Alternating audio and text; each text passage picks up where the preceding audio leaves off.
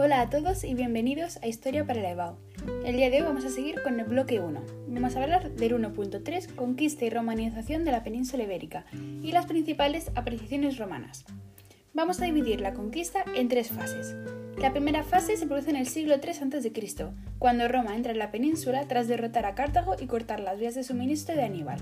La segunda fase, que se produce en el siglo II a.C., se ocupan los últimos pueblos iberos para asegurarse las minas y los cultivos. Y en la tercera fase, en el siglo I a.C., el primer emperador Octavio Augusto completa la ocupación total de la península luchando contra los cántabros que aún resistían. Tras esto, se inicia la paz romana, una época de paz.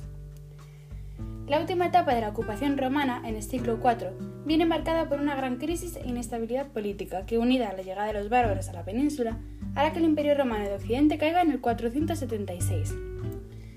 Los romanos unificaron los pueblos indígenas, imponiendo su economía, sociedad, religión, política y lengua. Esto se conoce como romanización, y de ella podemos distinguir varios aspectos. El primero es el latín, que influyó en todas las lenguas peninsulares, excepto el euskera.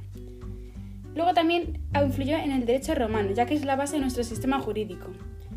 También introdujeron la religión politeísta y posteriormente el cristianismo.